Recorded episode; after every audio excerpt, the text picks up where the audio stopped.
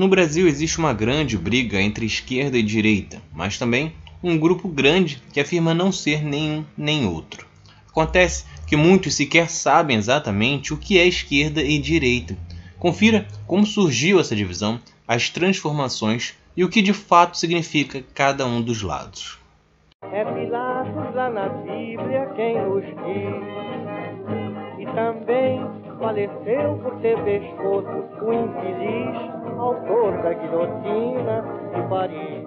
Você certamente faz parte ou já presenciou algum debate quente sobre esquerda e direita. Isso se acirrou especialmente nos últimos anos, mas o que posso dizer é que a disputa normalmente ocorre de forma muito superficial. Parte disso, principalmente, pela pouca cultura política existente. Não há um interesse muito grande em informar e ainda existem muitos políticos que fazem críticas infundadas para conquistar eleitores. E com isso, o que ocorre muitas das vezes é uma grande confusão, e é exatamente esta confusão que pretendemos desfazer aqui, assim também como mostrar como o conceito sofreu transformações com o passar do tempo. Essa divisão entre esquerda e direita é antiga e surgiu durante a Revolução Francesa em 1789. Só que na época a divisão ocorria entre liberais e conservadores. Os liberais eram os partidários da Revolução, os que já não aceitavam mais o regime de monarquia. Só que um ponto importante é que este grupo, que seria a primeira esquerda política, era na verdade a burguesia, que queria romper com o sistema no qual ela não tinha poder e precisava manter os privilégios da aristocracia e da igreja. E o motivo de ser esquerda é que eles sentavam à esquerda do orador nas assembleias. Já à direita eram os conservadores, aqueles que defendiam os interesses da aristocracia, da igreja e da sociedade de classes na forma que existiam. Só que com o passar do tempo, este sistema de monarquia foi caindo em quase todo mundo e o que se viu foi a chegada da burguesia ao poder. Neste momento, então, surge uma nova esquerda, seguindo influências como a do socialismo e o comunismo, que via que a estrutura de mundo não estava funcionando. Se antes eram os reis e a igreja que acumulavam riquezas, agora era a burguesia através da exploração do trabalho do proletariado. Com isso, surgiram novas reivindicações por mais liberdade, melhores condições e a partir daí, uma parte do grupo que era da esquerda original, neste momento passava a ser conservador e queria deixar as coisas mais ou menos do jeito que estava, se transformando assim em uma nova direita. Só que até então tudo se concentrava principalmente no aspecto econômico. A partir do século XX vão aparecendo novas ideologias e também formas de governo, como o comunismo na Rússia e o nazismo na Alemanha, e variações como a social-democracia. E o debate passava a não ser apenas econômico, mas também de liberdades sociais. E o que faz com que o cenário fique um pouco mais embolado.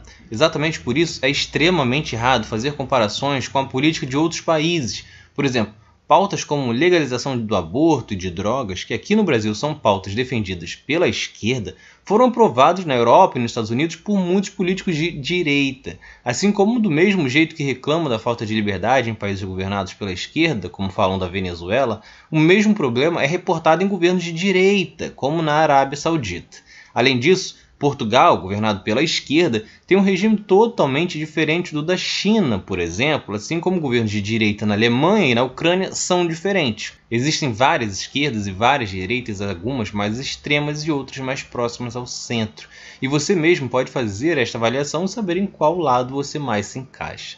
Na questão econômica, a esquerda é a que defende o maior controle do governo, defende mais projetos sociais para o combate à desigualdade, a favor da estatização, ou seja, a empresa ser o Estado, ou pelo menos uma legislação mais forte que regule as empresas privadas para garantir boas condições aos trabalhadores e consumidores. Defendem impostos mais altos para bancar serviços gratuitos e pautas como a reforma agrária.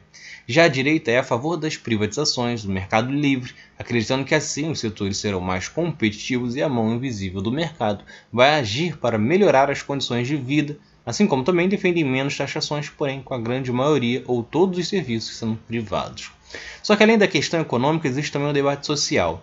Aqui no Brasil, pautas como combate à homofobia, ao racismo, a legalização das drogas, do aborto, a liberdade religiosa, de expressão e feminismo são mais comumente vistas em partidos de esquerda, mas também podem ser defendidos por políticos de direita, assim como um outro político de esquerda pode ser isento nessas pautas ou até mesmo o contrário. Exatamente por isso, não dá para simplesmente ver apenas como esquerda e direita. A melhor representação é a deste gráfico, dividido em quatro blocos, com direita autoritária, esquerda autoritária, direita libertária e esquerda libertária. Você, inclusive, pode testar o seu posicionamento no link que deixo na descrição. Lá você vai responder algumas perguntas e verá qual você mais se encaixa. Se vocês gostarem do vídeo, no próximo eu mostro em que posição deste gráfico está cada partido brasileiro. Se vocês gostaram, curtam, se inscrevam para não perder nenhum episódio do outro lado da história. Acompanhe a gente também nas redes sociais, estamos no Instagram, no Twitter, no Facebook, além do nosso podcast que está espalhado por todas as plataformas de áudio. Ah, e todas as fontes utilizadas neste episódio estão no nosso site, outroladodahistoria.com.